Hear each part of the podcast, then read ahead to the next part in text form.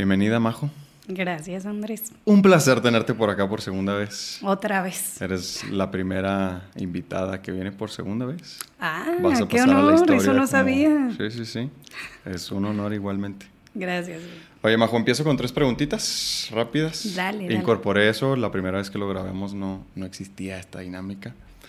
Y es, si pudieras tener algún animal exótico de mascota, ¿cuál sería? Una cobra. Sí. Sin lugar a dudas. ¿Por qué? Me encantan los reptiles. O sea, lo tenías muy... Claro, de hecho traigo unas cobras aquí. ah, sí. Claro. O sea, pues me gustan mucho los reptiles. Siento que en otra época fui reptil y la verdad, voy a contar una historia muy pequeña, pero nosotros, yo nací en una casa en el cerro. Y mi mamá cuenta que un día la despierta un velador, mi casa era como la segunda, tercera en el cerro. En ese momento, ahorita obvio ya es casi que un fraccionamiento.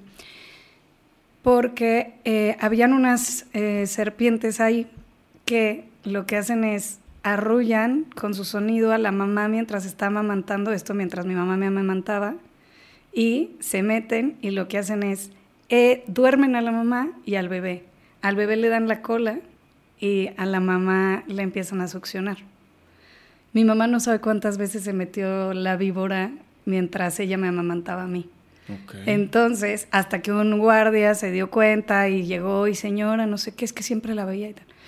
Total que ya después le dijeron en el pueblo que sí, que eran las cobras de ese pueblo y que no sé qué. Y yo entonces siento una conexión con la víbora en plan de, la víbora es mi madre también. O sea, ¿real eso de las cobras? ¿Eso así? Real. Es un tipo de cobra.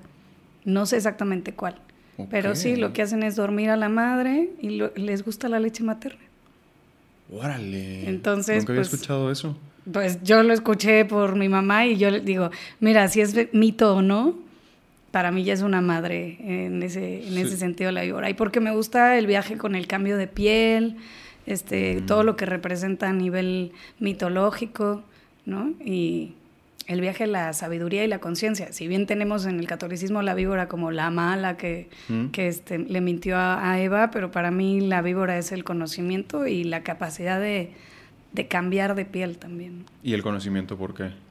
Pues porque se supone que en realidad la manzana era el conocimiento, no mm, claro. aquello que ellos no podían alcanzar. El conocimiento del nombre de Yahvé, el, el conocimiento en general. Sí, o sea, ahora que lo mencionas, como que hay algo, ¿no? Con, con, con, las cobras y la meditación, algo así. Bueno, más bien que es como en la India, que las justo las hipnotizan, pero más bien... Sí, también, y también las egipcias trabajan muchísimo con las víboras. Piensa, piensa que, o sea, Cleopatra decide este, morirse envenenada por una víbora, no sé, mm. y el kundalini, que son dos este, serpientes energéticas que tenemos dentro y hay que irlas despertando. Sí, como que con la serpiente siempre tengo un viaje.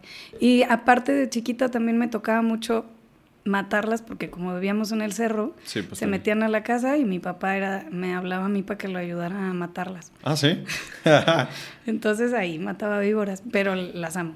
Ahorita ya no las mataría. Claro. ¿Y tienes algún tatuaje de alguna cobra? Porque tienes una mariposa, ¿no? Tengo esta mariposa, pero esta nos la hicimos mi mamá, mi hermana y yo. Cuando se ah. murió mi abuela, mi mamá siempre se había querido tatuar. Y no se tatuaba por mi abuela. Y se tatuó a sus 70 años, güey. Ok, o sea, se esperó hasta los 70. A que se muriera su mamá y que mi mamá ya tenía 70 y dijo, me quiero hacer una mariposa en la güey. Y ah. entonces mi hermana y yo dijimos, güey, nosotros también. Ah, y la mariposa monarca es su, pues es su animal favorito y ahí ah. nos metimos nosotras. Qué chido, Pero no, tengo solo esto y la constelación de Acuario en flores. a verla, constelación de Acuario. Oh. En flores, órale, eso está bonito. Sí, está lindo. Eres, que ya me habías dicho, ¿no? Que eres acuario. Acuario, ascendente Leo, luna en Tauro. No sé qué significa eso. no tengo perro de qué acabas de decir. Oye, eh, ¿cuál es tu idea de un domingo perfecto? Mi idea de un domingo perfecto es... Pues depende qué tan cruda esté. claro, ese, es Lo ideal es que no esté cruda. Si no estoy cruda, me gusta eh, ir a algún museo o a alguna galería de, bueno, la ciudad en la que esté, pero en el centro. Aquí en Ciudad de México me gusta mucho el centro. Luego cantina, cantinita, buena onda y pulquería. ¿Te Volver gusta? a casa temprano, seis y media, siete y dormir. ¿Te gusta el pulque natural o el curado, no? Se llama el de sabor. Sí en, sí, en general me gusta el natural, pero también el de sabor. Pues también depende de la pulquería. Es que hay unas que los de sabor saben un chingo azúcar y me Sí. Y hay otras también que el natural está muy amargo. Mm. Entonces depende de la pulquería, pero un ideal sería eso. Como Ok. ponle centro, Santa María de la Ribera, casa. Gran plan. Gran plan para mí. ¿Tienes algún talento oculto? O sea, algún talento chusco, algún talento... Este, Es que luego no los tenemos como tan a la mano esas cosillas, como de, ah, no, es que mira, puedo hacer esto con la lengua. o sea, abro cervezas con el colmillo, no sé, ¿eso Uy. cuenta?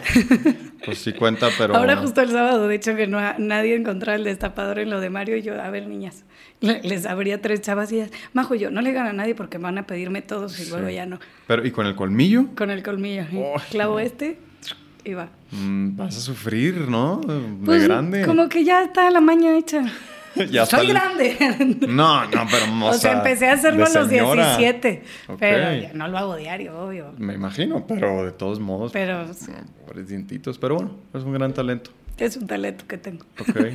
Oye, Majo, bueno, pues como ya habíamos empezado en la otra entrevista, vámonos directo a la astrología. Entonces tú haces mucho coaching astroactoral y me platicabas que empezaste con esto en, ¿qué fue? ¿En Argentina?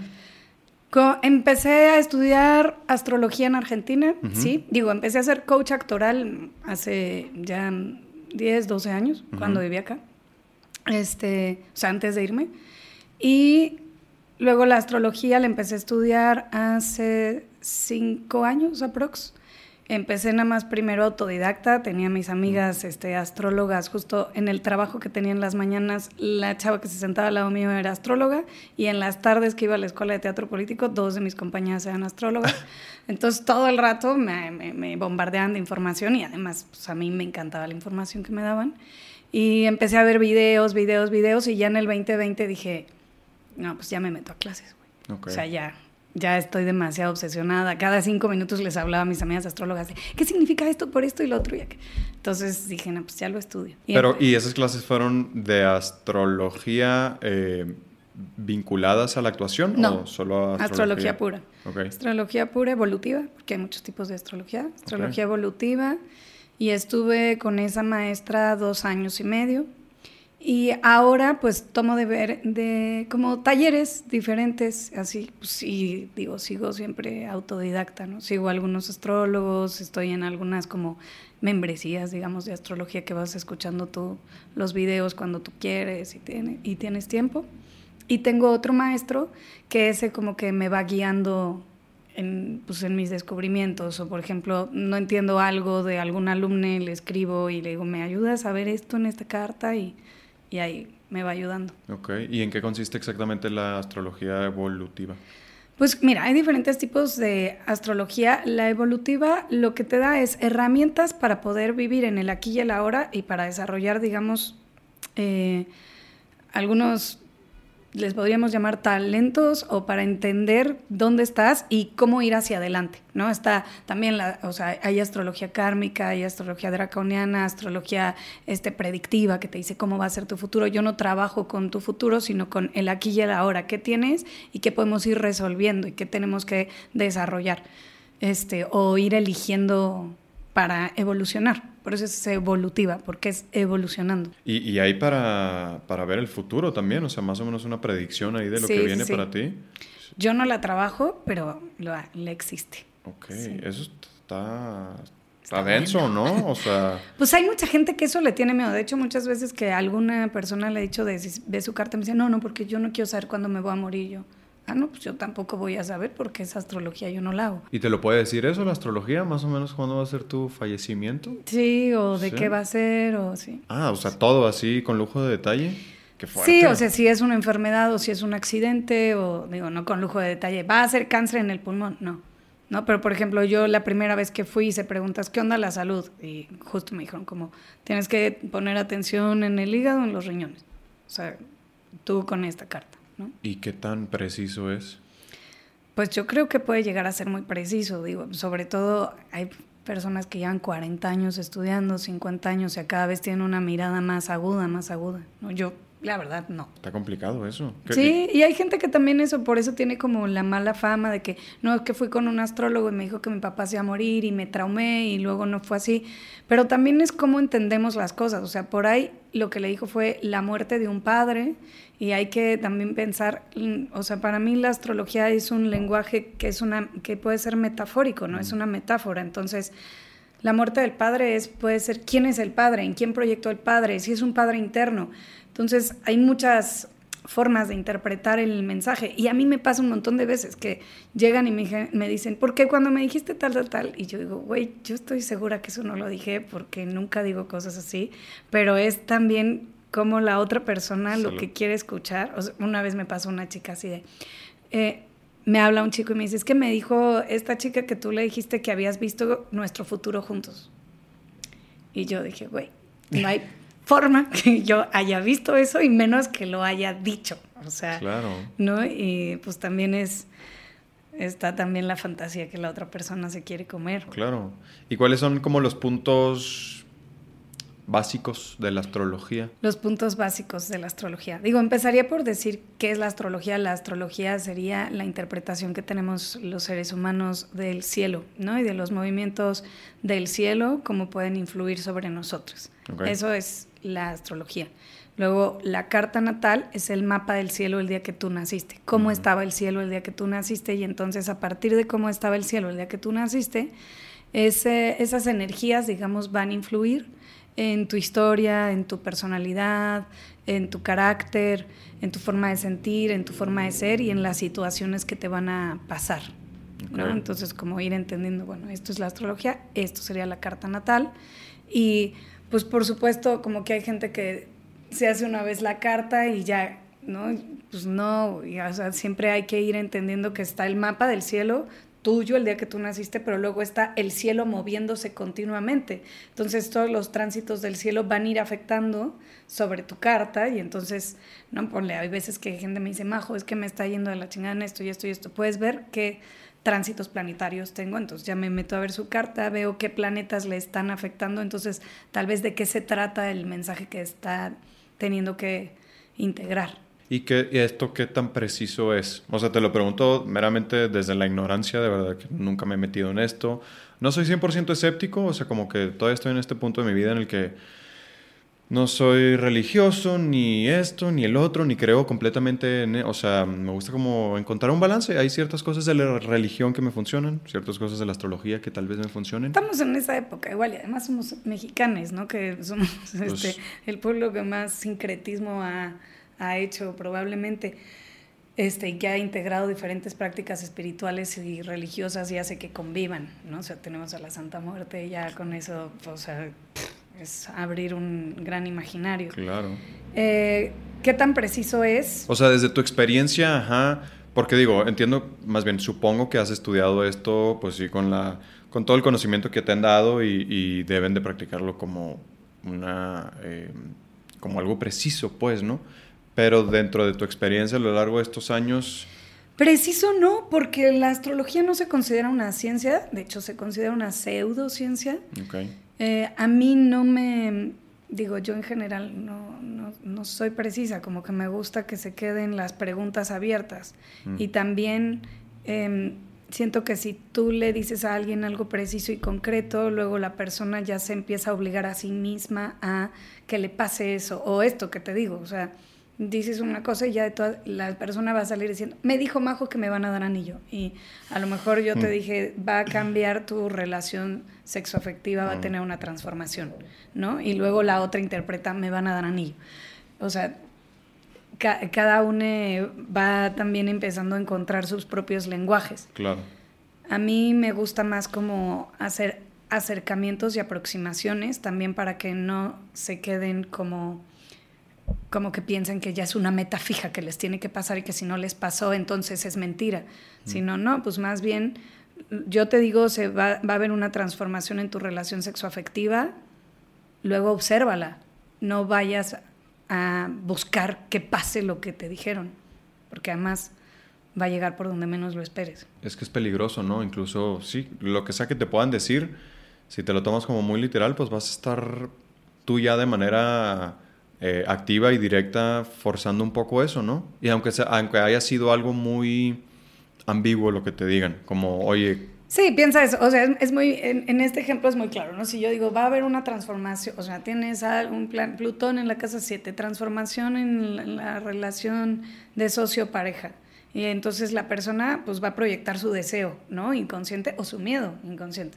Entonces, puede ser que diga, ah, entonces me van a dar anillo y a lo mejor va a cortar, ¿no? Yo solamente eso, o sea, digo, ¿qué significa este planeta en esta casa? Esto. Luego lo que pase va a tener que ver con lo que tú estás viviendo. Casi siempre cuando me dicen, Majo, eh, no sé, háblame qué está pasando en esta luna porque me siento así. Mejor háblame tú cómo te estás sintiendo en esta luna y vemos porque si no tú ya estás predisponiéndote a que pase en la luna lo que dicen las morras de Instagram que va a pasar. Tengo que sentir lo que me dicen que voy a sentir. Y como además vivimos en una época en la que estamos tan desconectadas de nuestras emociones, de nuestra mente-cuerpo, porque pues vivimos absortos en, la red, entonces es muy difícil que, o sea, como que ya sentimos lo que nos dicen que tenemos que sentir. Y por eso es a mí me gusta hacer. Esta, o sea, que es una luna llena, por ejemplo, ¿no? Pues es cosecha, es final, es iluminar algo que no había visto, que venía trabajándose en la oscuridad. Eh, ahora, ¿tú cómo la estás sintiendo? Porque en ti una luna llena se juega muy diferente que en mí, porque tenemos diferentes mapas, mm. ¿no? Y lo importante es empezar a nombrar yo cómo me siento para hacer conciencia de cómo me pasan las cosas a mí. Si no volvemos a homogeneizar, de todos tenemos que sentirnos así en la luna llena, todos tenemos que hacer esto en la luna nueva. Y de nuevo es volverte a alejar del autoconocimiento. La astrología es una herramienta de autoconocimiento. Si tú lo que quieres es otra vez que alguien te diga cómo te tienes que sentir, ahí estás otra vez metiéndote en el error, en vez de pues así me siento y comparo con esto que está pasando. Justo la semana pasada hablaba con otra de tus compañeras que le decía, yo estaba escuchando una astróloga que decía que esta luna ibas a sentir un chingo de energía y que no sé qué, no sé qué. Yo estaba menstruando en la cama, muriéndome. Decía, y aparte, ¿no? Te decía, sobre todo si eres Leo, Acuario, Tauro, Escorpio, yo tengo esa cruz fija así yo güey, yo de esto no, o sea, sí, estoy sintiendo mucha energía muriendo dentro de mí, pero no estoy súper activa, porque vas a querer salir con muchos amigos y yo, güey, solo quiero morirme en este momento. Entonces, es también entender que somos diferentes cuerpos, mentes, en diferentes situaciones, en diferentes realidades, en diferentes países, en diferentes este, situaciones, y más bien es cómo me pega a mí. Mm. O sea, eso, eso es algo que a mí me causa mucho conflicto porque sí hay gente que lo toma como un pretexto. O sea, tengo un par de amigos en que ahora que digo, no recuerdo cuándo fue, pero hace poco que había, o sea, sonaba mucho esto de Mercurio retrógrado. Mercurio retrógrado. Y el, el, mayor pretexto del mundo. Güey, todo, ya todo se convertía en eso. O sea, la cagaban. Y, perdón, es que Mercurio retrógrado. Entonces ya, ya todo lo quieres adjudicar a eso. Y es como, ay, pues oye, hazte cargo de ti, ¿no? De tus acciones. De en realidad eso, ¿no? Los que defenestran la astrología justo es por, e, por este tipo de, de, de comentarios que es, ay, güey, sí, claro, todo va a ser Mercurio Retro. Mercurio Retro es el más, el que más, este, pues el más famoso. El que, peor fama tiene, pues porque es Mercurio, Mercurio siempre va a tener fama porque lleva y trae chismes. Pero también es entender cómo me pega a mí, o sea, y, y, es entender que me pega a mí por algo de mí. No es que, ah, perdón, eh, llego siempre tarde porque Mercurio retro, pues no, güey. O sea, si se te juega a ti en llegar tarde, es diferente a que a lo mejor a ti Mercurio retro se te juega en que se te descomponen las cosas electrónicas o en que, ¿no? Bueno, la típica es de firmar los contratos. Pero más bien para mí es hay que aprender astrología para luego olvidarla y hacerla consciente mientras está pasando, como, ah, claro, Mm, me pasó con unas compañeras tuyas que empezamos un proyecto actoral, ¿no? Y empezamos y empezamos en Eclipse. Y hasta el chat se llamaba Eclipsadas. Y empezamos y trabajamos no, no sé cuántos meses. Nunca pasó nada. Y en el momento en el que dije, güey, mm, esta obra no va a pasar, nunca va a salir, o sea, no está funcionando. Y lo cancelé en ese momento, hice conciencia y dije, güey, se llama Eclipsadas. Qué pendeja, en Eclipses no hay que iniciar nada. Mm. O sea, ni, por más que sepas, papá, es claro, todo lo que empiezas en eclipse se va a quedar eclipsado, no va a salir, va a quedar mareado. Entonces eh, era de, al final a los que se supone que más estamos sabiendo es a los que más, porque lo olvidas. Sí, pues es inevitable, ¿no? O sea, no puedes estar consciente todo el tiempo de, de, de todo lo que esté pasando. Dijiste en el, en el episodio pasado una frase que me gustó mucho, que la astrología te sirve cuando se te acaban los recursos en la Tierra. Eh, no, más bien, se te acaban los recursos en la Tierra y el cielo te da un montón de respuestas. Sí, es para mí cuando se nos acaban nuestros recursos, la Tierra y el cielo tienen las respuestas. Ah, la Tierra y el cielo. Claro, digo, al final la Tierra y el cielo son, son este, uno mismo, pero claro, cuando uno ya no encuentra solución en este, en las crisis emocionales, existenciales, pues o miras hacia arriba o miras hacia abajo, ¿no? Y la Tierra, digo, la Tierra va a tener respuestas. Si uno mira con detenimiento el crecimiento de una flor, vas a encontrar las respuestas. Si miras con detenimiento hacia dónde va el río, vas a encontrar las respuestas. Si miras hacia el cielo, el cielo también te va a dar respuestas. El problema es que como somos humanocentristas, creemos que todo va a estar aquí. Todas las respuestas las tiene mi razón o la razón de alguien más, ¿no? Y a veces ya no está ahí, ya no está en los libros, ya no está en escuchar 18 podcasts, 18, sino simplemente, güey, abre los ojos y mira arriba. Okay. Voltea aquí al lado y ve que cuánto trabajo le costó a esa flor florecer, cuánto tiempo pasó para que floreciera no fue de un día a otro. ¿Cuántas cosas necesitó una flor para, para florecer? ¿Cuánta tierra, cuánta agua, cuánta luz, cuánto viento, este, cuántas noches, ¿no? Mm. Y cuántos días. Y, y, ahí es donde dices, güey, y yo estoy aquí traumado porque no tengo éxito. pues sí. Y dices, güey, está en la tierra. Escucha, mira la tierra y sus procesos. O sea, ¿qué piensas entonces de la terapia, por ejemplo, terapia psicológica? Bueno, pienso siempre que todos necesitamos terapia, pero pues también depende del tipo de terapia. Yo particularmente me peleo mucho con el psicoanálisis. Creo que en su momento fue muy bueno, este, pero creo que la humanidad de hoy ya necesita otras cosas. Creo que somos otra humanidad, creo que tenemos otro sistema operativo, creo que hay otra tecnología, incluso espiritual, y, y ya para mí mínimo el psicoanálisis, el psicoanálisis a mí ya no me sirve, ya no me funciona, necesito mm. pensamiento mágico. Sí, sí, esto que dices, ¿no? Voltear hacia arriba. Sí, y luego tienes un chingo de, de terapias holísticas, ¿no? O sea, digo, ah, ahorita eh, pues las constelaciones, ahorita aparte es el boom de las terapias holísticas, ¿no? la astrología, las... constelaciones, este, barras access, eh, mindfulness, digo, tienes todo el chamanismo, la ayahuasca, ya, ya hay un chingo de cosas más que, o sea, tenemos un montón de herramientas, siento. Estamos en una época donde si quieres realmente evolucionar o calmarte, simplemente ya no sé qué sería evolucionar, pero si quieres mínimo no pasarla tan mal, estamos en una época donde, güey, o sea, haces así y hay, y hay herramientas, ¿no? De todo tipo, hasta la acupuntura, hasta los masajes, o sea, ya hay, y cada vez con, con menos juicios como se tenían antes, ¿no? Que esto puede ser un poco...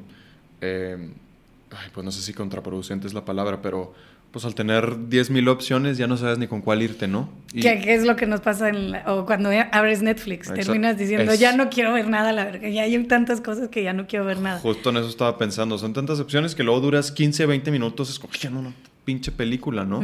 Entonces lo mismo sucede con todas estas herramientas, o sea Tienes tantas a, las a la mano que dices, güey, ya no sé si... Y luego unas se contraponen, ¿no? Entonces dices, a ver, ¿a quién le hago caso? ¿Qué hago? ¿Qué, Para mí creo que es ir en contra... Pero bueno, también mi pensamiento, aparte de ser un pensamiento mágico, es acuariano. Y entonces es... A mí me gusta como probar tantito de una cosa, otra de otra cosa, ta, y luego ir tejiendo mm. y encontrando las las similitudes. Por ejemplo, ahora estoy yendo a, bueno, terminé, hice como tres sesiones de barras access. Y yo pensaba, ¿no? Si yo le contara esto a Bretón, mi amigo, que estudió eh, psicología, y le digo, no, pues con tres sesiones ya se me quitó el pedo de la carencia, ¿no? O sea, pues se cagaría de risa de que él estudió ocho años y cómo es, o cinco, no sé, y cómo es posible, y se traumaría.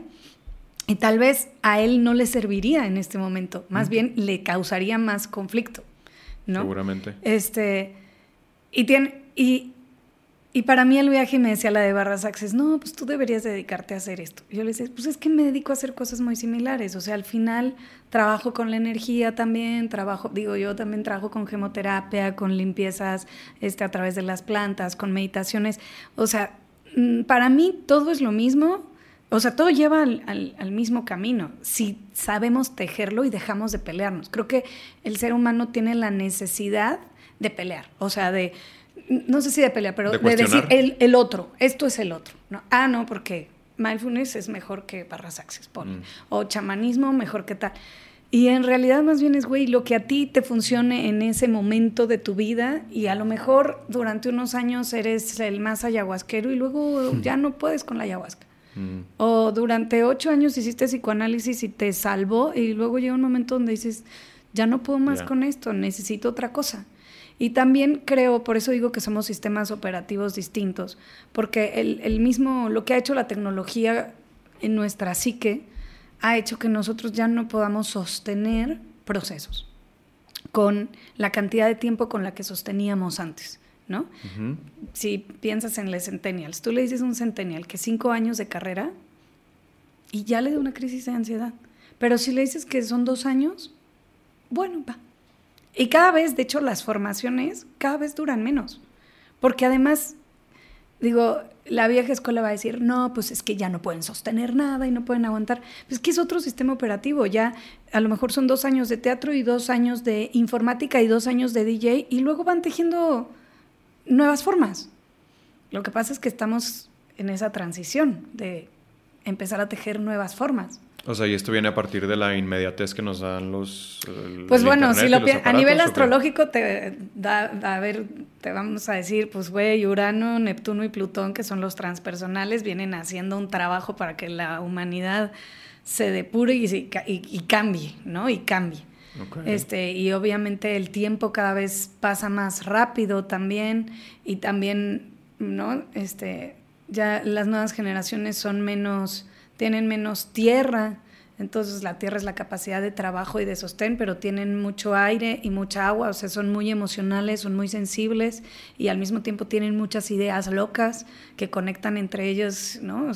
pensando, pensemos en fenómenos como el K-pop o el K-drama, o sea, de repente en, en, todo el mundo los adolescentes tienen una conexión donde se sienten eso y es, eh, o sea, transversal, y no importa la clase social, o sea, el, K-pop y el K-drama, no hay clase, este, y no importa el país. Claro. O sea, de repente está todo el mundo viendo K-dramas y dices, pues es una nueva generación, ¿y dónde conectan? Los K-dramas para mí es como la, es un punto muy específico.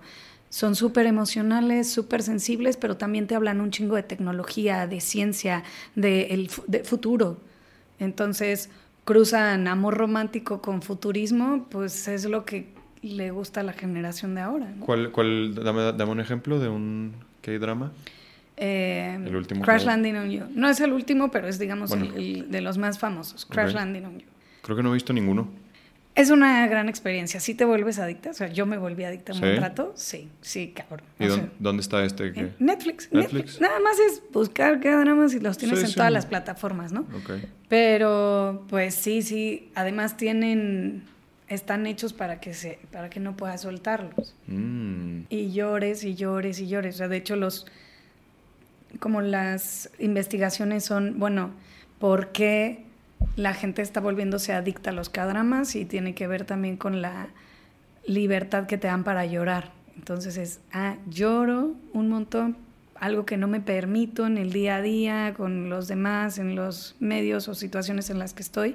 Y un K-drama me va a permitir, también por el ritmo que lleva, mm. me va a permitir liberar todo eso sin, sin estar conflictuada de por qué lloro, a quién extraño, sino simplemente lloro con la ficción, libero pero bueno, hay personas que, bueno, a mi prima le pasa que capítulo 4 me dice, güey, yo ya no puedo seguir viendo, pues no puedo llorar tanto. O sea, y sí, es como una depuración emocional. Eso está bueno. Voy a, voy a verlo, voy a intentarlo. Sí, échate uno. Lo que pasa es que somos súper racistas, o sea, hay mucha gente que yo les recomiendo, me da mucha risa porque les pasa que no se pueden vincular emocionalmente con los asiáticos. Y eso es súper importante de ver. Qué fuerte. Los veo todos iguales.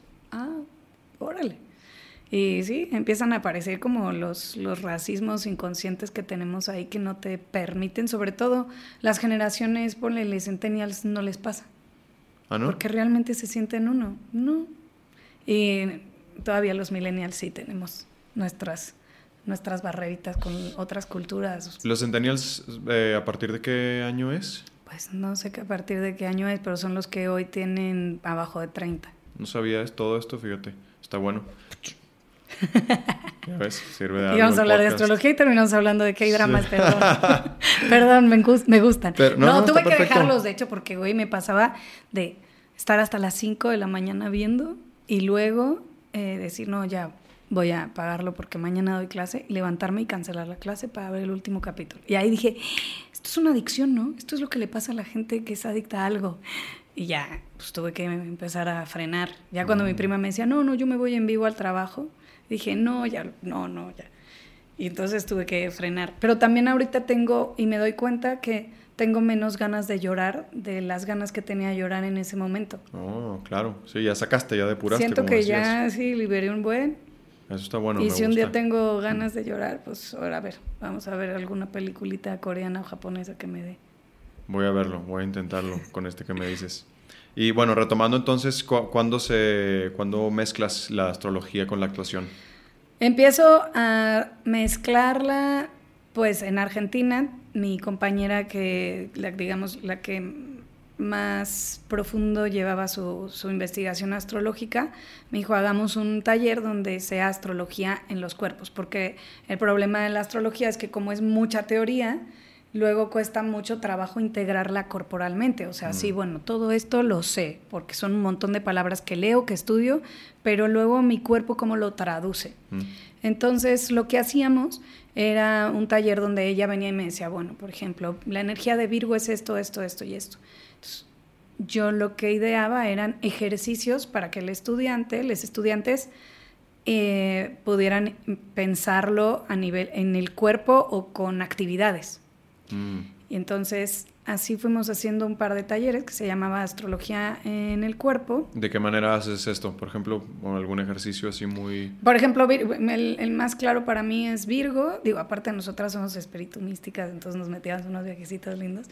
Pero este, Virgo, por ejemplo, una de sus, de sus facultades o sus cualidades es discriminar, pero discriminar en pos de elegir qué es lo que funciona y qué es lo que no funciona, ¿no? Entonces, ponía- tirábamos en todo el, el piso del teatro lentejas, frijoles y arroz. Y lo que tenían que hacer es estar dividiendo, dividiendo, o sea, separándolo por grupitos. Y entonces ahí empiezas a entender, así funciona la mente de Virgo. Todo el rato está queriendo ordenar, organizar, limpiar. Este, el que ah, Virgo vea frijoles, lentejas y arroz mezclado junto, tirado en el piso, le genera manía, entonces necesita empezar a ordenarlo, ¿no? Ok. Que para Acuario sería llegar y, ay, mira, muchas luces de colores. No sé. Oh, Entonces, ir empezando a entender la energía de cada signo claro. para que también entienda, porque donde yo mezclo la astrología con la actuación, que es donde más similares se me hacen, es em, la actuación nos dicen que es para, hay que aprender a ponerte en los zapatos del otro, ¿no? Y la astrología también es aprender a entender cómo funciona la, la mente-cuerpo del otro. O sea, porque a veces yo me desespero, por ejemplo, supongamos esto, si yo tengo este una amiga hipersensible, ¿no? Y que de todo, o sea, todo el rato quiere que estemos juntos y que salgamos a todos lados y que si no hago esto mm, llora y siente abandono. Yo majo, ¿no? Pienso, digo, qué intensa persona, que no me agobie, chao, no quiero ser su amiga.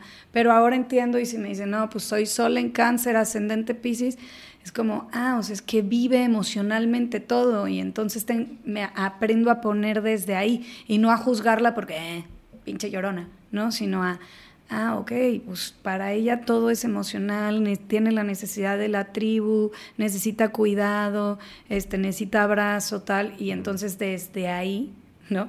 Empiezas Este, a...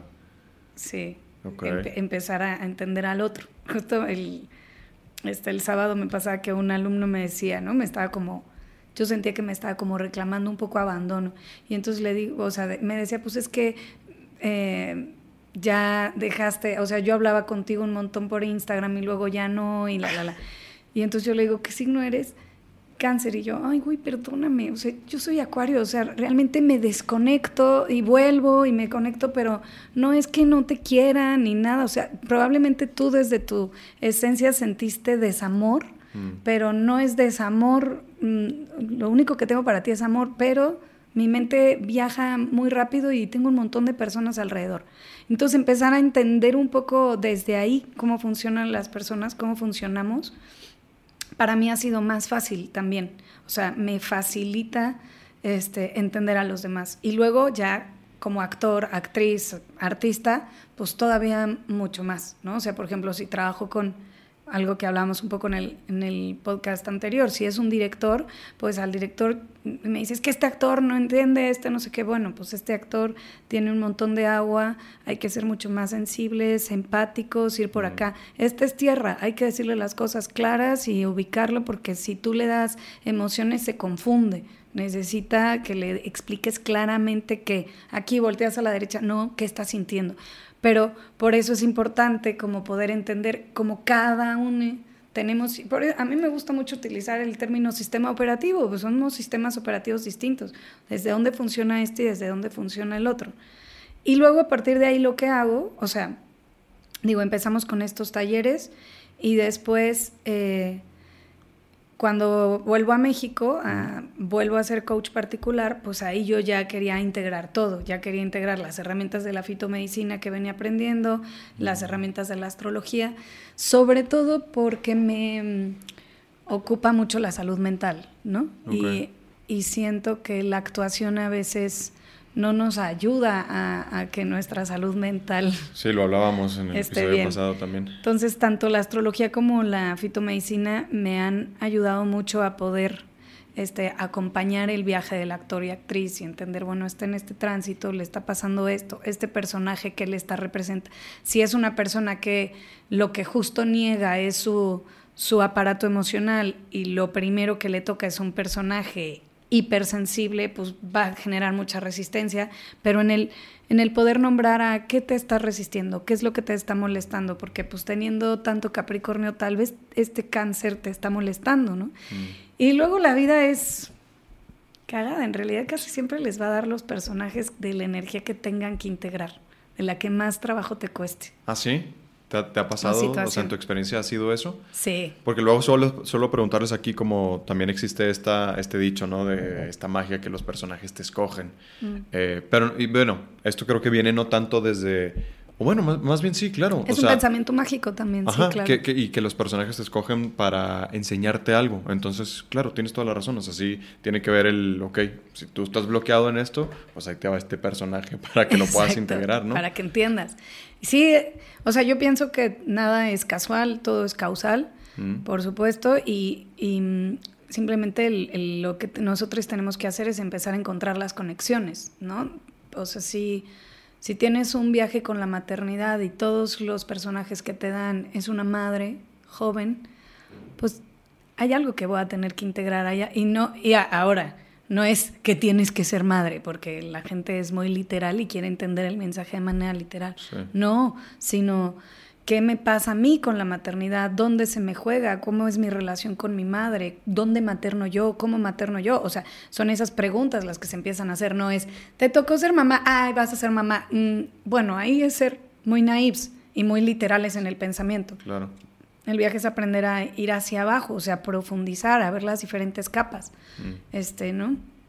Ahora tenía un chico este, que está, pues, su personaje es un hipersensible, este, que todo el rato solo quiere estar en la computadora, que le cuesta mucho las personas, que llora mucho, y el actor así negando toda esa parte de él, pero yo tengo su carta y veo que tiene esos planetas, veo que tiene esas herramientas, pero que toda la vida ha estado siempre utilizando mm, otra parte de sí mismo, otra de sus máscaras, ¿no? Mm. Y entonces él decía, pero es que no me caga que este, este güey es un llorón. ¿Y cómo le hace para estar todo el día así? De todo se queja, de todo no sé qué. Y yo veía que él tiene esa o sea, que él tiene esa parte de él dentro, porque en la carta es clara, ¿no? O sea, está aquí, aquí tienes este planeta, en este, y pues hay que buscar ahí. Lo que pasa es que evidentemente, digo, sobre todo en este caso, este personaje en un sistema patriarcal, ser un varón este, heterosis, hipersensible, que muestre sus emociones todo el tiempo, que llore tal, pues este chavo estaba negado, ¿sabes? Mm. Así de no, y, no, o sea, le costaba mucho trabajo.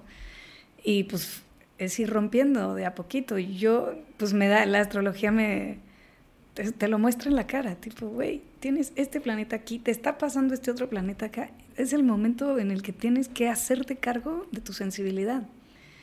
Y te van a poner un personaje. Y como no te vas a hacer cargo de otra forma que no sea trabajando, porque en tu mente solo el trabajo este, es productivo y funciona, mm. pues entonces te lo van a mandar a través del trabajo. ¿Y de qué manera empiezas a integrar eso? O sea, tú ya viste en su, en su eh, mapa que los planetas tiene, o sea, con sus planetas y esto, tiene las herramientas para ser esta persona sensible, todo esto que me estabas mencionando, ¿no? ¿Cuál es una herramienta básica, por ejemplo, para tú empezar a sensibilizar a esta persona? Yo utilizo mucho las meditaciones activas, los masajes. Este, ¿Masajes? Sí. Ok. Masajes, meditación activa y pues primero solamente vamos leyendo el texto y, y pues ahí donde le cueste está la clave, ¿no? Los, como las palabras que más te cueste decir, pues es la clave de lo que tienes que trabajar. Y es muy loco mm. porque se, en las palabras, o sea, palabras como amor, te amo, te quiero, este, le, o sea, se cuatrapean hasta, ¿no? Ahí hasta esa traba y entonces yo pues se los hago notar, digo, ya aparte soy carrillera, ya sabes. Mm. Entonces, siempre desde ahí, desde, ¡ay, qué cagado! Que, ¿Cuál era la palabra que te costó ver otra vez? ¿No?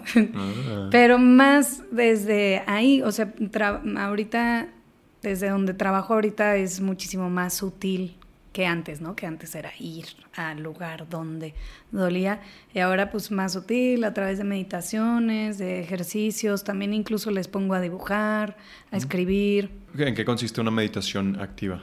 Eh, en que yo te vaya guiando por la palabra y tú vayas, digamos, yo te voy guiando con diferentes imágenes, entonces te voy llevando a diferentes escenarios y tú vas a partir de ahí. A veces con un poco de movimiento, a veces sin movimiento, dependiendo lo que piense, sentí, piense que la persona necesita. ¿Y cuál ha sido la herramienta que más has descubierto que funciona precisamente para eso, para empezar a sensibilizar a alguien?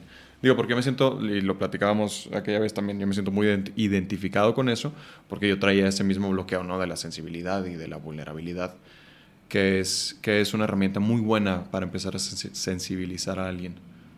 Meditar. Lo que pasa es que la meditación, dos cosas, meditación y baile. ¿Baile? Ah. Pues porque... ¿Soltura del cuerpo? Porque al final lo que, o sea, en realidad como estamos desconectados cuerpo-mente, ¿no? Y pensamos que solo la mente es lo importante y, y el cuerpo no. Cuando empiezas a mover el cuerpo, a lubricarlo, a sentirlo, a tocarlo, entonces ah, no puedes escapar de lo que estás sintiendo, mm. ¿sabes? O sea, te va los órganos son este, nuestros maestros, son los órganos los que nos van a decir qué nos está pasando. El problema es que el actor actriz de tele, por ejemplo, está muy concentrado en sus músculos. Entonces mm. son los músculos mm. lo más importante. Y el músculo lo que hace al final es proteger al órgano, proteger o poner un, un muro entre el órgano y el músculo. Claro o sea, y el afuera, quiero decir. Entonces cuesta más trabajo, de hecho, mientras más trabados, me cuesta, o sea, más trabados, me cuesta más trabajo llegar al, al, corazón, ¿no? ¿Ah, o sea, al órgano. Pues sí, porque yo trabajo con relajar, lubricar, mm. liberar y el gimnasio trabaja todo lo contrario. Claro, ¿no? te, te tensa. Te tensa, este, lo importante es la tensión, la fuerza, el apretar y yo trabajo todo lo contrario. Hace dos semanas me invitaron a dar un seminario para un taller de doblaje.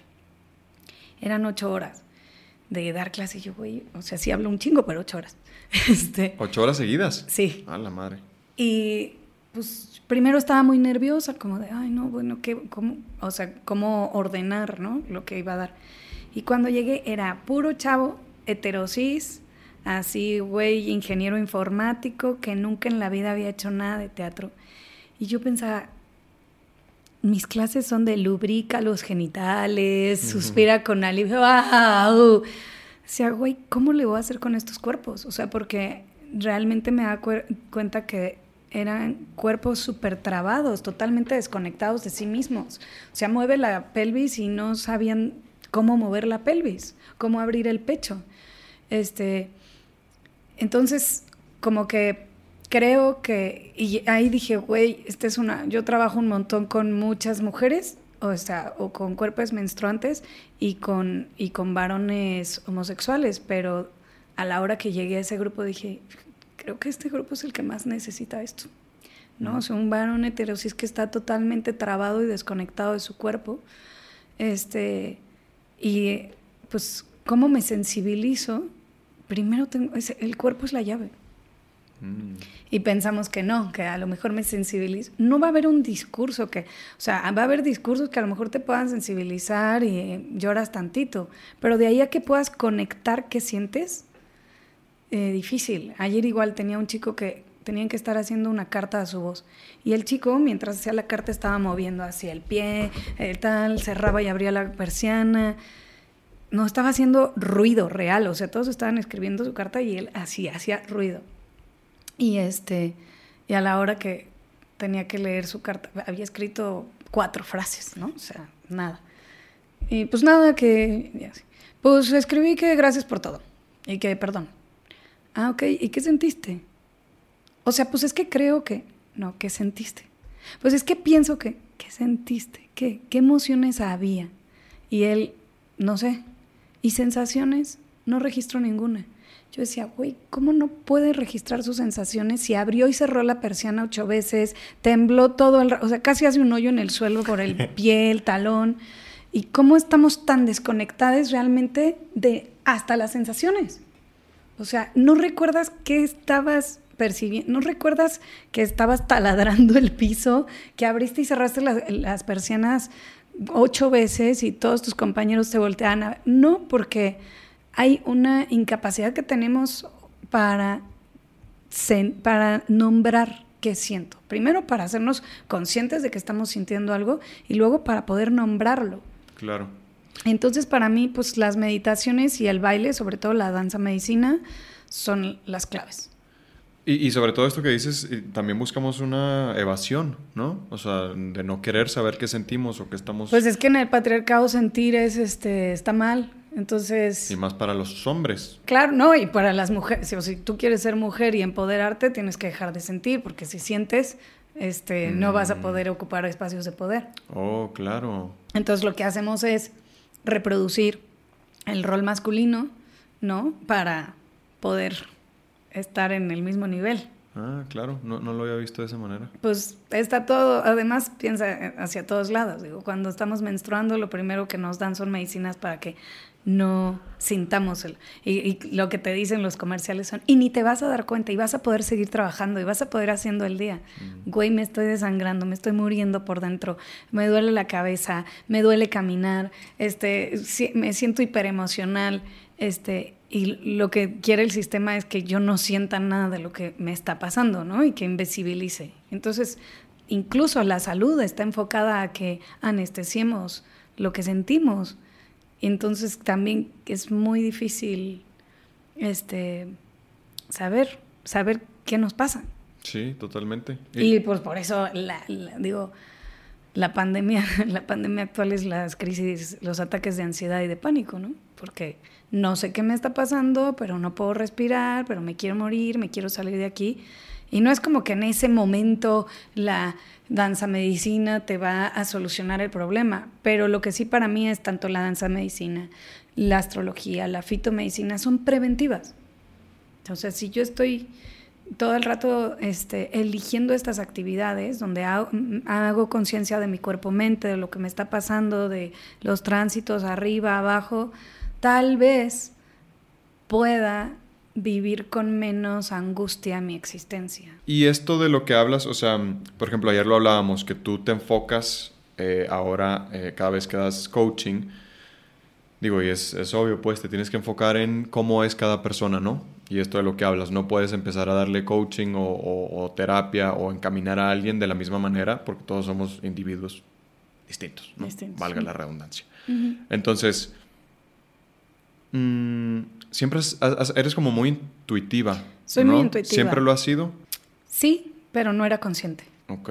O sea, la intuición de hecho es parte del lado femenino y como yo ¿Ah, siempre desde chiquita lo que hacía era querer ser varón, mm. básicamente, y pues, o querer, tal vez no sé si querer ser varón, sí creo que algunas veces dije que quería ser varón, pero también sobre todo quería pertenecer al clan de los varones, ¿no? Entonces, invisibilizaba mucho mis emociones y, mi intuición porque pues eso, pues para ser la amiga machirula de los vatos, pues no funcionaba. ¿No? Había que abrir cervezas con el colmillo. Claro. son las dotes que desarrollé. De ahí empieza. De ahí, de ahí sale.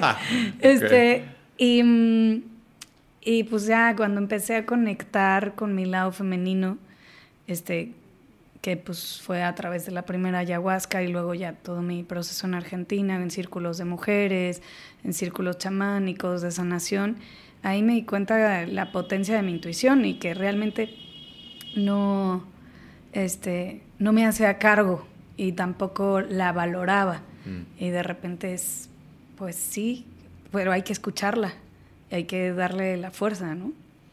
Que al final, o sea, no, no creo es algo de las mujeres, es porque, pues, digo, ya yo creo que en unos años no vamos a decir mujeres y hombres, pero... Eh, ¿Qué vamos a decir? Pues a la madre, porque se va a inventar una nueva palabra, pero pues ya están con humanes, ¿no? Eh, básicamente creo que, que es el lado femenino que todos tenemos. Este, tengas la identidad de género que tengas, ahí está, todos tenemos intuición, solamente hay que darle foco. Mm. Y sí, trabajo desde la intuición, por supuesto, es, es lo que más, es lo que más, digamos que es mi talento más grande. Sí, o sea, lo que iba es que, o sea, sí, sí, por ejemplo, yo sí me pongo a, a, querer hacer eso, como de ver desde dónde viene cada persona. Digo, yo no tengo los conocimientos de astrología, ni mucho menos, pero entonces como que me quedé pensando en eso y dije, claro, entonces Majo fue integrando, eh, ya ves, a mí me estaba pasando, ya estaba acá en el micrófono, sus audífonos, estoy aquí. Eh, por, supuesto que estás integrando la astrología, pero, o sea, como que yo me acuerdo de las clases en el SEA que tenías ahí como mucha intuición y, de ver desde, desde dónde viene esto que está haciendo la persona, ¿no? Que me quedé pensando y dije, esto tiene que ver mucho con la intuición que trae Majo desde antes. Sí, ustedes me decían, ustedes fueron los primeros en decirme bruja, me acuerdo. ¿Ah, o sea, porque pues los tocaba, ah, te duele aquí. ¿Ustedes, ¿ustedes los del SEA o mi generación? Ah. Los del SEA, los del SEA. ¿Qué bruja? ¿Cómo supiste que me pasaba esto? No sé. ¿No? Y yo decía, no soy bruja, güey, estudié, ¿no? este, pues de nuevo, el lado masculino, como, no, no soy bruja, estudié. Mm. Este, sí, la metodología de actuación que yo estudié en España, que se llama Leighton, son muchas horas y mucho tiempo de observar al otro, eso sí. Mm. Es mucho tiempo de estar observando las microacciones, los movimientos, la mirada, por qué se movió cuando el otro dijo que. Es como si todo el rato estuvieras viendo la escena en, en tiempo lento, mm. ¿sabes? Entonces, eso sí es un entrenamiento, creo, que me dio Leighton. Pero también, por otro lado, me gusta mucho la gente. O sea, creo que eso es importante. Mm. Me gusta la gente, me gusta investigar qué les pasa. O sea, ¿qué le pasa a esta persona que te, un amigo me pregunta siempre, o sea, cuando le haces todas esas preguntas a la gente en las fiestas, ¿sí te interesan las respuestas? Sí, güey. O sea, sí realmente, digo, hay personas que me dan hueva, por supuesto, no soy que todo el mundo es un aparato increíble, no. por supuesto que no. Pero sí me interesa como, o sea, el otro para mí, si yo fuera ingeniero en sistemas, pues para mí cada persona es un sistema nuevo. Entonces, a ver cómo funciona, de dónde viene, por qué viene, pero sobre todo creo que lo más importante es la empatía. Mm. Eso sí, lo tuve que elegir porque yo no era tan empática. O sea, como que ahora entender por qué siente lo que siente el otro, que es algo que tanto la astrología como el chamanismo me, me ayudaron, este, ¿por qué siente lo que siente?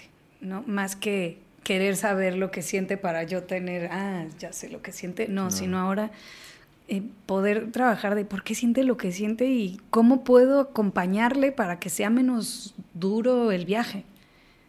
Eh, sobre todo creo que ese es mi trabajo, cómo acompañarte para que el viaje sea menos duro. Para poder entender mucho mejor al personaje, ¿no? Y con al personaje, al actor, actriz que tengas. Digo, obviamente que llegan personas que me caen mal, porque pues eso, no soy un ángel yo.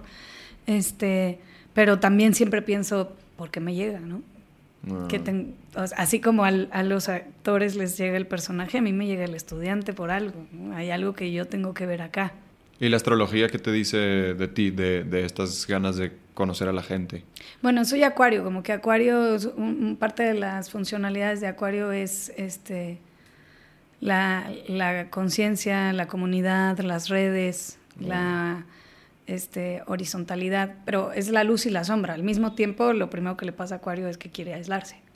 Entonces, como que yo tengo mis temporaditas de trabajar un chingo en colectivo y generar grupos y hacer que fulano que no se llevaría nunca con este sean ahora amigues y, hacer que la gente entienda que son red, pero luego yo misma me harto de la gente y me aíslo y me voy a la montaña dos meses respirar. Pues es, necesario, ¿no? Ese balance. Sí, parte que eso. O sea, digo, al final vas a ver muchas cosas, cada uno en la carta va a ir encontrando y además también con cada persona se juega algo distinto de la carta. Piensa que si son está en movimiento siempre. Entonces, no sé, en lo que cuando yo te veo y tú me ves, hay algo que no se ve, que es como un relojito que está buscando dónde, dónde sintonizar entre tú y yo. Y lo que va a suceder es que vamos a sintonizar en los lugares donde probablemente tengamos cosas en común u opuestas, ¿no? Y entonces ahí funciona distinto. Yo no voy a hablar contigo de la misma manera que hablo con Dairen, ¿no? Porque ahí son otras las conexiones que se juegan. Mm, a mí lo que me costaba, o me cuesta pues trabajo de esto, o sea, hace no mucho hice esto de la carta astral. Entonces, y justo, ¿no? Son como mucha, mucha información. Entonces, te lo juro, no pasé los primeros tres párrafos. Porque, así, en el primer párrafo, no me acuerdo cuál era la. Era esto, era una dualidad. Pero vamos a decir que en el primer párrafo decía: es que eres una persona sumamente introvertida y, no te gusta mucho la gente y bla, bla, bla. Y yo, ah, Simón, sí, claro. Y lo segundo párrafo, eres una persona extrovertida y te encanta hacer amistades. Y, yo, bueno, es que ese es el problema de, Y digo, entiendo que, pues es que nadie es ni totalmente blanco ni totalmente negro. Existe la dualidad, entonces... Pero es que lo que lee la app, o sea, porque eso lo hiciste en una app, ¿no? O sea, lo que lee la app, sí. claro, lo que lee la app son los aspectos y te explica los aspectos. Lo que lee el astrólogo, la astróloga, astrólogue, es la interpretación del mapa. Por, mm. eso, es que hay, por eso es que hay que ir con astrólogo. Mm. ¿Entiendes? O sea, em, y cada astrólogo va a interpretar de manera distinta tu carta. O sea, hay cosas que van a ser en común, pero también cada astrólogo te va a decir lo que también está en la búsqueda de ese astrólogo, ¿no? O sea, de repente hay astrólogos que te hablan mucho de Lilith y hay otros que a Lilith les vale madre y lo que están más es Plutón o los aspectos de Plutón. Pero quiero decir, que mis primas también, ¿no? Mis primitas siempre es de, ay, tengo co-star, ¿no? Y, y entonces me va explicando estos aspectos. Pues sí, explica escrito y literal, pero no, no te está explicando tu carta, está explicándote el aspecto que tienes en tu carta. Ahora, mm. para explicarte tu carta necesitas una persona que la interprete. Ahí sí la inteligencia artificial todavía. No, no supongo este, no sé, el maestro Millán, que es un maestro de astrología, dirá que no, la astrología no va a poder, la inteligencia artificial no va a poder sustituir a los astrólogos.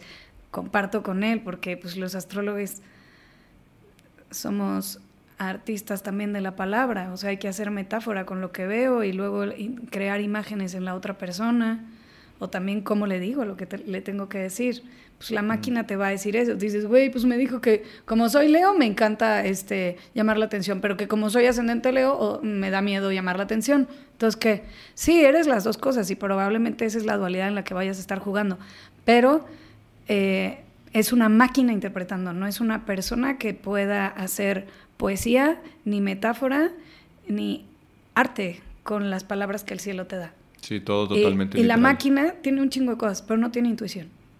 Y eso es lo que tiene un astrólogo. o un artista, o, o sea, un ser humano tiene intuición. Lo que pasa es que no trabajamos, o sea, la intuición no le damos importancia. De hecho, creemos que la intuición es estupidez.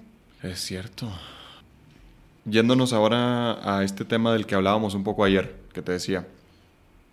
O sea, bueno, yo te decía como de, yo estoy tratando de, o más bien, yo, yo, yo no me opongo nunca a lo que el invitado me esté diciendo, ¿no? O sea, mm, porque no es este espacio, ¿no? O sea, yo es como, ok, tú es todo lo que traes en la cabeza y está chido, ¿no? A alguien le va a funcionar, a alguien no, todo bien, pero no le voy a llevar la contraria a nadie. Entonces, hablamos de cómo me voy formando yo entonces un criterio o un juicio porque he tenido ya invitados en donde la magia del escenario es lo más importante y desde dónde viene este rito eh, o ritual que es súper importante y cada poro de tu piel tiene que estar conectado con la magia. Y están estos invitados también que es, este, y lo traigo ahorita muy fresco porque Odín, que fue la última entrevista que hice, él es todo lo contrario, ¿no? Él viene desde la forma, desde actuar desde la forma y de que, güey, no existe la magia, esto solo es un trabajo, nosotros servimos para entretener a la gente y ya está, no te metas en tanto problema, tanta magia, bla, bla. Em, ¿Desde dónde empiezas tú a trabajar entonces? O sea, ¿cuál es tu postura ante esto? O sea, digo, yo por supuesto que creo en la magia. Por supuesto. Este, pero la magia no está, o sea, está todo el tiempo, pero uno no puede percibirla, sentirla y hacerla consciente todo el tiempo, ¿no? Sobre todo yo trabajo mucho con actores y actrices de telenovela, ¿no? Y mm, yo no voy a hacer, o sea, literal, se los digo, yo no voy a hacer que una actriz, que una actriz o un actor de telenovela esté presente conectando con la magia durante toda la telenovela. O sea, lo único que voy a hacer ahí es implosionarle la psique al actor y a la actriz prefiero darle gotas de algo para que llore, mm. sin lugar a duda. Creo que, mm, a ver, son muchas cosas. Creo que cada persona va a ir encontrando su metodología. Y por otro lado, lo que les decía ayer, porque es que Andrés y yo nos echamos fin de semana de peda, cruda, todo. Completo. todo. No nos habíamos visto en un año y nos volvimos a ver tres días enteros. Así. Pero ayer justo lo que les decía es, para mí, eh, la época de los métodos está acabándose. O sea, de hecho yo digo, ponle, yo siempre digo, bueno, me estoy desarrollando una metodología donde integro astrología tal, pero ni siquiera es una metodología del todo porque con cada persona es distinta mm. y no me funciona igual. Y hay personas que vienen y que, güey, la astrología no les importa un carajo. O que les suena, mm, o sea, Majo, me caes muy bien por tu parte actoral, pero la bruja no me interesa. ¿No? Y entonces eh, pues tengo que trabajar desde otro lugar, porque lo importante no es que mi método lo, este, el otro lo reproduzca. Lo importante es que el otro encuentre su propio método. Mm. Eh, eso es lo más importante. Entonces, ahora, tu propio método puede cambiar. Creo que lo que más trabajo nos cuesta como humanidad es cambiar. Y más bien tenemos que empezar a estar conscientes que el cambio es continuo y que todos los días cambio, ¿no? La cobra. Todos los días voy a cambiar de piel. Mientras más me resista al cambio, más trabajo me va a costar y más me voy a trabar. Entonces, puede ser que durante, así como hablábamos al principio, durante una época me funcionó el psicoanálisis, como durante una época me funcionó, este, antes de llegar a escenas, ahumarme, este, invocar a los dioses, las diosas, mis guardianes, mis guías, poner mis cuarzos para entrar en personaje. Y durante otra época, lo único que me funcionó era, nadie me hable, con permiso, voy a entrar, ¿no? Entonces, creo que lo interesante, si es que queremos seguir desarrollando, este, teorías, si es que podemos, es más bien observar hoy qué me funciona a mí. Está bien siempre tener una base, ¿no? A veces vienen y es que te juro que no se hacen analizar un texto. Eso es como me llama mucho la atención que los actores, actrices no saben analizar un texto. Bueno, analizamos el texto. Ahora, hay algunos que no les sirve un carajo analizar el texto. O sea, si pensamos en una Jessica Ortiz Palma, que la, nombro yo siempre, ¿no? Pero si yo ella la pongo a analizar el texto, se va a confundir, no va a entender. En cambio, tiene una intuición y una sensibilidad para agarrar el texto, leerlo y sentirlo y darlo, que más bien lo que yo tengo que hacer es buscar límites para que no se confunda su yo con el personaje y luego esté todo el rato pensando que ella es el personaje y se, se vaya a otros lugares, ¿no? Más bien ahí yo lo que tengo que hacer es, bueno, poner tierra, límites, pero no eh, de dónde viene, por qué viene, porque a una actriz como ella, eso no le hace bien. Mm. Y es, y, o mínimo ahorita, ¿no? Tal vez en unos años diga, no, ya necesito otra cosa. Pero justo es ir cambiando. La, creo que la, lo más padre que tengo de tener actores desde hace tantos años, ¿no? O sea, por ejemplo, con Eva llevo casi 10 años. Y ver que cada vez es diferente por donde tengo que trabajar. O sea, nunca es lo mismo. Y tú dijeras, bueno, la cono bueno, es que tú eres la persona que más la conoce. No, no, no soy la persona que más la conoce, ni ella se conoce y está cambiando todo el tiempo. Más bien es juntarnos y bueno, ¿qué quieres? ¿Cómo quieres trabajar esto? ¿Desde dónde? ¿Cómo te sientes en esta etapa de tu vida? Ok, y, y hemos ido creciendo juntas, creciendo juntas, porque pues yo también voy aprendiendo todo el rato de esos cambios. Sí, se van acompañando, ¿no? Exactamente. Y mientras más actores y actrices tengo que, que llevan mucho tiempo conmigo, también pues yo me voy dando cuenta que nunca son los mismos. Qué difícil. Me encanta. Sí, o sea. Si no me aburriría un chingo, güey. O sea, de hecho, lo que más me gusta es ver los cambios. O sea, decir, güey, ¿te acuerdas al principio que puta, llorabas una semana cuando tal y ahora ve?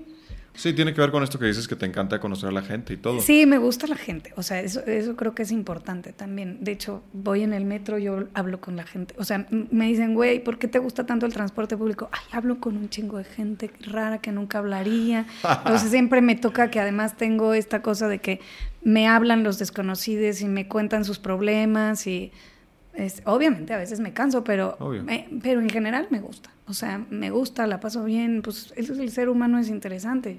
Me a mí me interesa. No sé, creo que también ahí está la vocación del docente. Desde ahí empieza, ¿no? Totalmente. Que te interesen los demás, básicamente.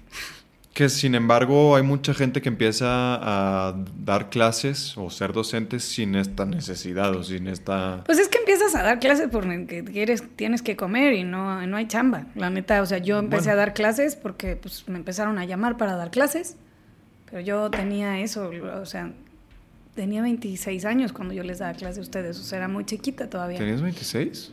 Cuando empecé en el SEA tenía 26. ¿Que empezaste o sea, era una morra. 2013, dijimos. No me sé los números. Es que yo, entré en el 2014 y creo que ya tenías un año, habías dicho. Y medio, ¿o dos? Uno y medio, dos. Pero, o sea, digamos, empecé a ser docente a los 25, que empecé en Querétaro. Pero acá ya a ustedes les toqué 26, 27. Pues, pues era una morra. O sea, hay, algunos estudiantes que eran más grandes que yo. Ajá. ¿no? O sea, y si yo me hubiera quedado fija con las metodologías que reproducían esa época, nunca hubiera podido crecer, ¿no? Tampoco. No te, no te recuerdo así como tan, digo, entonces yo en el 2014 tenía 20 años, me llevaba 6, yo te veía como una señora. El poder del aula. El poder de la autoridad. El poder de la autoridad.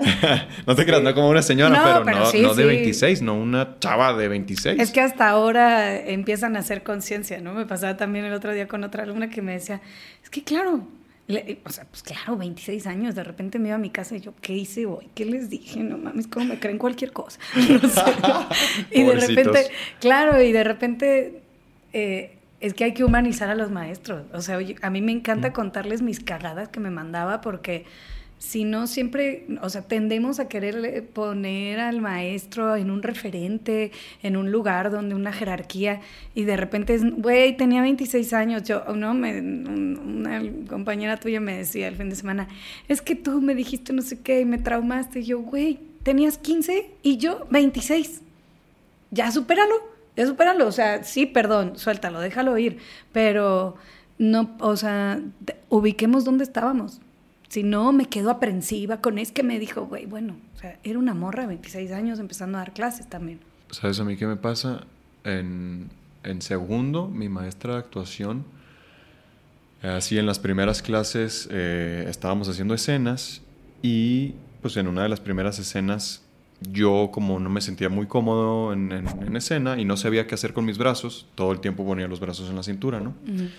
Y así, primera clase me dijo, en mi clase nunca más vas a volver a poner los brazos en la cintura.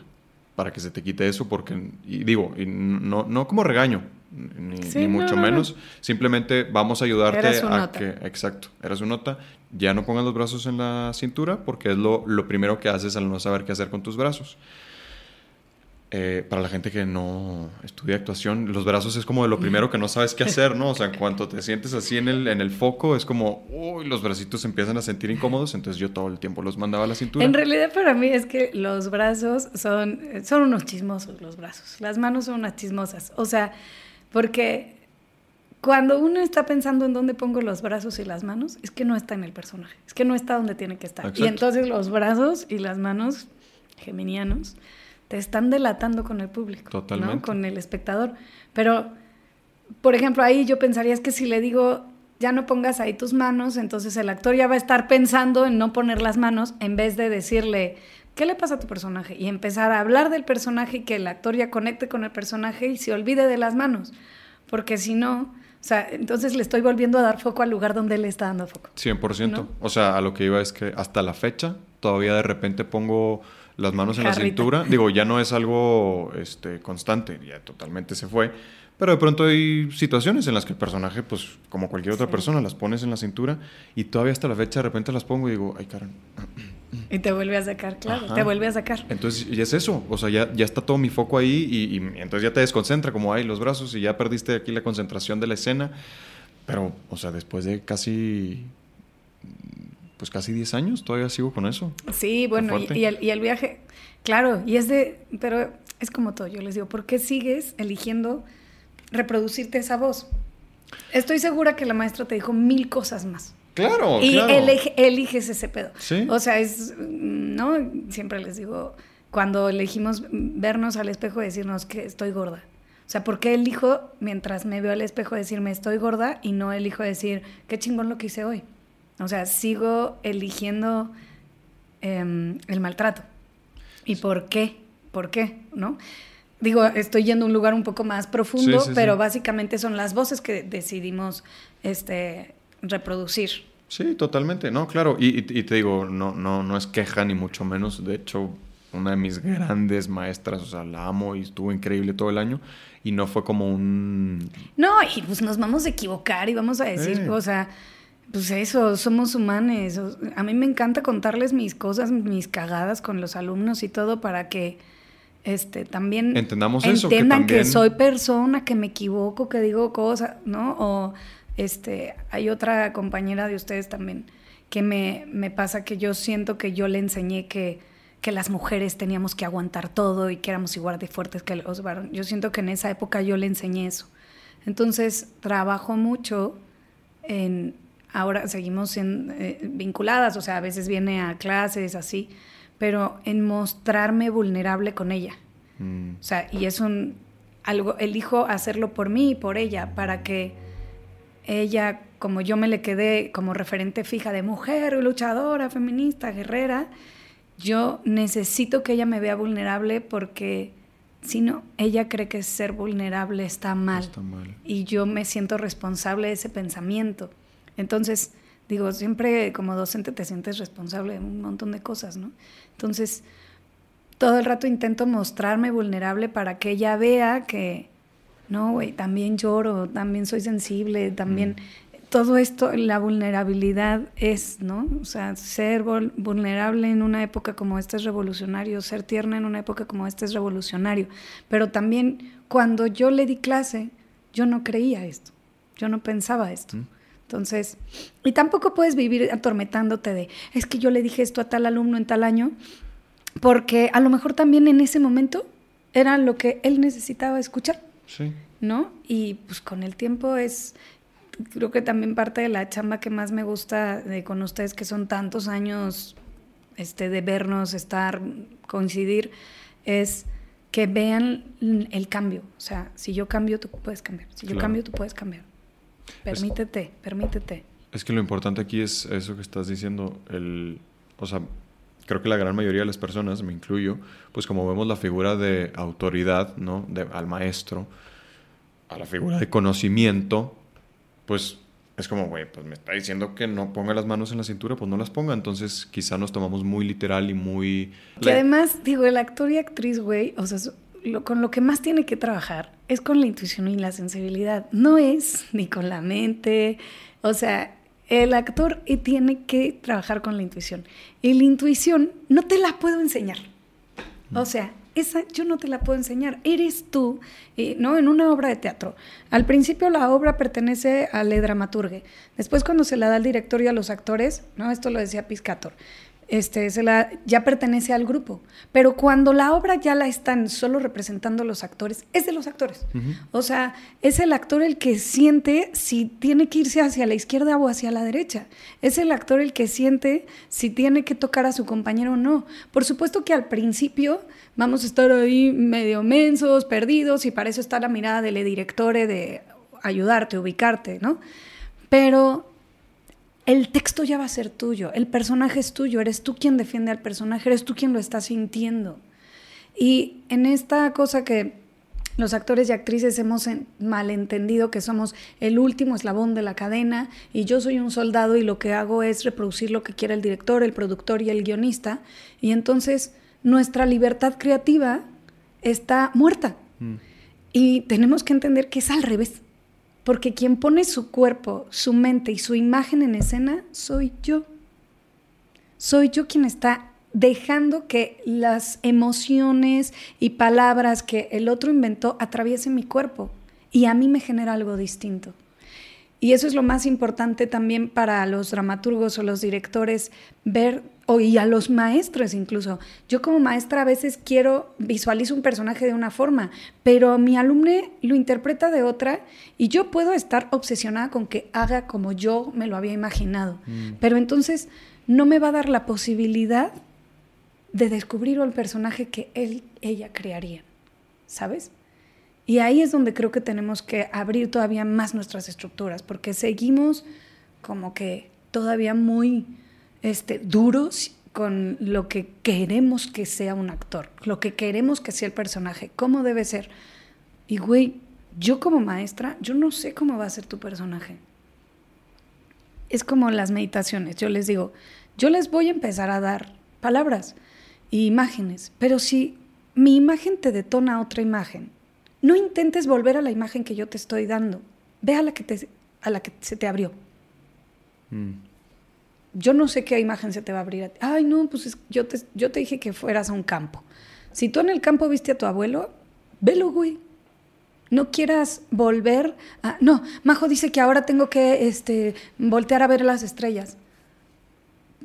Yo no sé por qué se apareció tu abuelo en la meditación tampoco lo voy a desarrollar contigo. Simplemente es, ah, ok, velo, no pelees contra lo que te está pasando a ti porque la maestra dice que tengo que ir por acá. Yo les digo, yo les doy la semilla, ustedes cosecharán lo que tengan que cosechar. O yo les doy, les abro la puerta al viaje, ustedes viajen a donde tengan que viajar. Yo no puedo, está, yo no puedo decirte a dónde tienes que ir y cómo tienes que ir. Mm. Pero sí te puedo decir, mira, aquí hay una puerta. A ver qué pasa si entramos. ¿Y hay maneras de trabajar la intuición? ¿De desarrollarla? Sí, de nuevo es el cuerpo. Siempre es el cuerpo. O sea, pues es que el cuerpo es nuestra llave para todo. Pero pues de nuevo es volver a escuchar el cuerpo, es eso. O sea, si yo empiezo a, vuelvo al alumno este que estaba taladrándome el piso, si yo empiezo a poner atención en mis sensaciones, en qué siento, cuando empiezo a entender qué siento, mm. pues ahí también empiezo a, a, sentir, la intuición se siente, se siente, es así. O sea, yo a veces puedo ver una cosa en la carta, pero muchas veces, y es lo que mi maestra me decía, pues tu fortaleza no es la interpretación racional de la carta, sino lo que sientes tú cuando estás, lo que intuyes cuando estás con la otra persona y de repente ¿no? Decir, no sé, tienes un hermano que se murió. Y me aparecen esas, porque lo siento, digo, aquí hay esto, esto me puede sonar, ah, a ver, sí. O a veces me pasa que el consultante va y le pregunta a su mamá y sí, tenía un hermano y así, ¿no? Yo puedo decir, ay, no, no debería de decir estas cosas, pero también pienso que si, sentí, pienso que si en ese momento esa fue la pregunta, digo yo, digo que me, que me la dicen, pues la tenía que escuchar el consultante. Qué fuerte. Sí, a veces va a ser. Es necesario, ¿no? A veces, y natural, o sea, Sí. se da. También dejando de poner en un lugar a el maestro, el astrólogo, sino de, pues, güey, eh, es la, y la situación, la, la pregunta que tenía que suceder entre nosotros dos, entre nosotros seres. Mm. O sea, yo no porque sea la maestra o la astróloga te lo hago, te lo hago porque pues es lo que me aparece y lo que siento, ¿no? Claro. Oye, Majo, para ir cerrando, eh, ¿alguna película, obra de teatro, exposición que nos recomiendes? Ya me dijiste esto del K-drama. El K-drama no es para todos, pero eh, sí, en este momento está en cartelera indecente. Mm. Supongo que para cuando salga el podcast a lo mejor ya no está, pero probablemente va a tener otra este, ¿Temporada? Otra temporada. Me parece que tanto Ana Guzmán como Majo Pérez hacen un trabajo hermoso como actrices. Digo, todo el elenco, ¿no? Pero bueno, a ellas las cocho y las amo. Pero aparte Magaloni, este, que es el director de la obra, es un trabajo póstumo suyo indecente. Este, mm, bueno, indecente creo que es ahorita para mí de lo, de lo favorito que hay. Está Tape, que está bueno volverte a hacer la pregunta que está planteando Tape, este, con Elina Sau y Daniel Fuentes, está en el foro Shakespeare. También la pregunta, las preguntas que, que empiezan a surgir ahí son interesantes.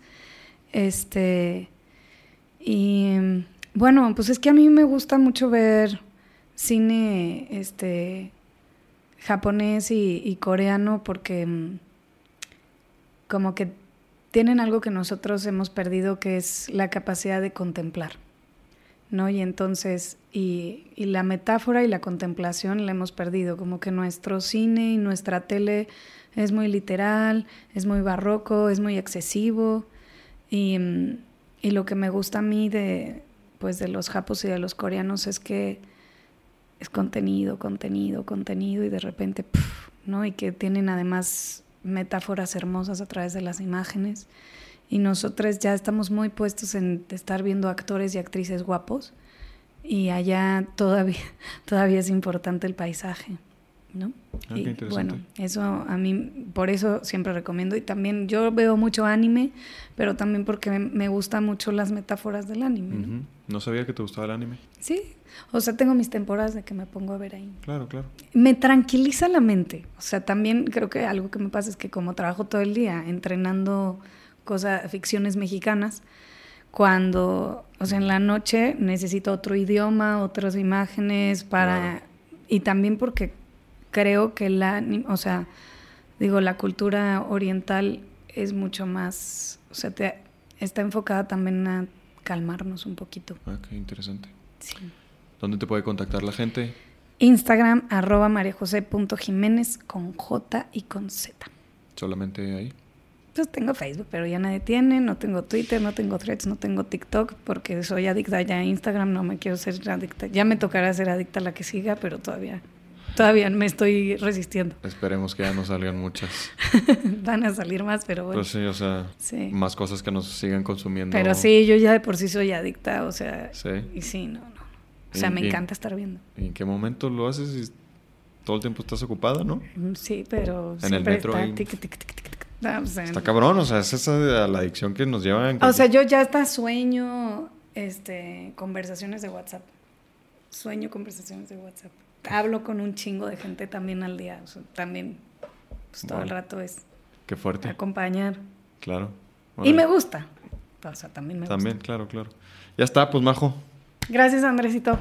Gracias Hermoso. a ti. Que Eh, siga esto brillando, creciendo. Muchas gracias, muchas gracias. Este, qué bueno que, que hicimos esta conversación. Teníamos muchas cosas por, por cerrar todavía y nos quedaron muchas todavía, así que este, volvemos a El tiempo hay, tiempo hay siempre. tiempo hay, así que volvemos a aventarnos una después.